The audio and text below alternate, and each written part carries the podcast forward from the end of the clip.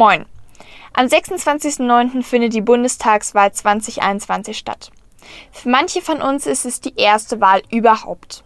Wählen ist wichtig, das wissen wir alle. Die Parteienlandschaft ist groß, damit also auch die Auswahl an Parteien, die auf dem Wahlzettel vertreten sind. Aber bei so vielen Parteien, wie soll man sich da entscheiden, wem man sein Kreuzchen schenken soll? Für welche Ziele stehen die eigentlich? Das wollen wir in dieser Podcast-Reihe ansatzweise klären. Ich bin Mirjam und heute beschäftigen wir uns mit den Freien Demokraten, also der FDP.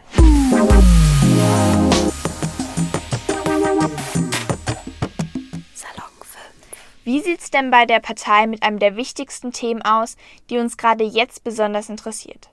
Wie möchte die FDP die globale Erderwärmung stoppen und damit auch den Kollaps des gesamten Ökosystems? Die FDP möchte vor allem den Emissionshandel ausweiten.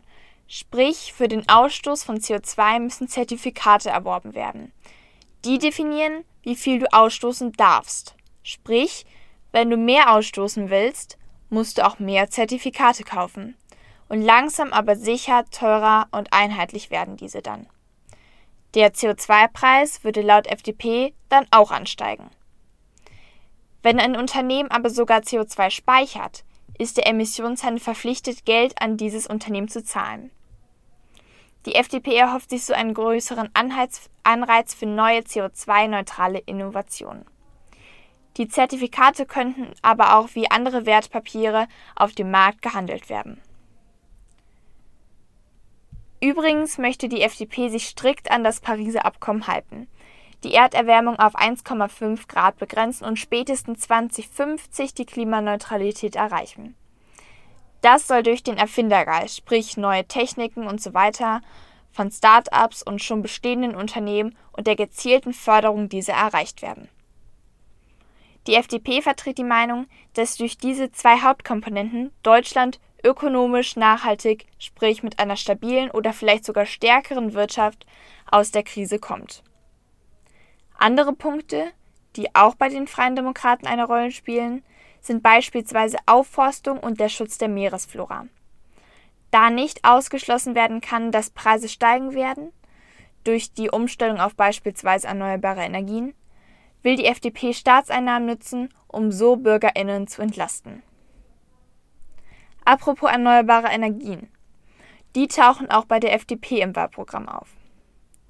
Dort soll vor allem die Bürokratie umgangen werden, damit die Ideen effizient umgesetzt werden können. Heißt, das Errichten neuer Energiewerke soll vereinfacht werden. Sehr eng mit dem Thema Klima verknüpft ist bei der FDP auch das Thema Mobilität. Da positionieren sich die Freien Demokraten sehr klar. Keine Verbote in der Mobilität, sprich keine Tempolimits, Diesel- oder Motorradfahrverbote. Weitere Punkte sind beispielsweise den Bahnverkehr zu privatisieren und dann eine größere Wettbewerbsfläche zu schaffen. Was für die junge Generation vielleicht ganz interessant ist, dass der Radverkehr ausgebaut werden soll und das begleitende Fahren schon ab 16 erlaubt wird, sprich Fahrschulstunden schon im 16. Lebensjahr. Und künstliche Intelligenz soll in der Zukunft einen größeren Platz einnehmen, also selbstgesteuerte Fahrzeuge und so weiter. Dafür sollen zum Beispiel Gesetze neu entworfen werden. Bleiben wir bei unserer Generation. Durch Corona sind viele Lücken entstanden, zum Beispiel in der Bildung. Was möchte die FDP da tun? Sie möchte Bildung auf ein neues Level bringen. Durch das Investieren von 1% der Mehrwertsteuer, das sind rund 2,5 Milliarden Euro, in Schulen will die FDP Projekte fördern.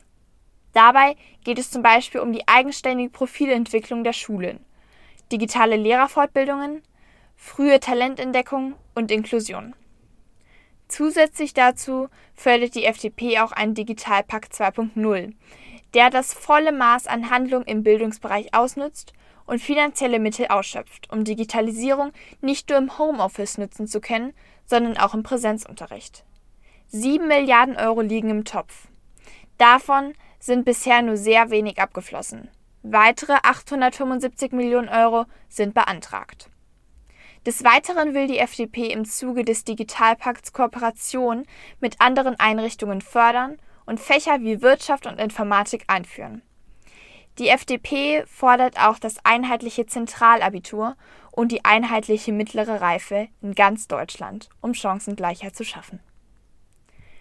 Für die ganzheitliche Digitalisierung im Alltag soll ein Ministerium für digitale Transformation ins Leben gerufen werden.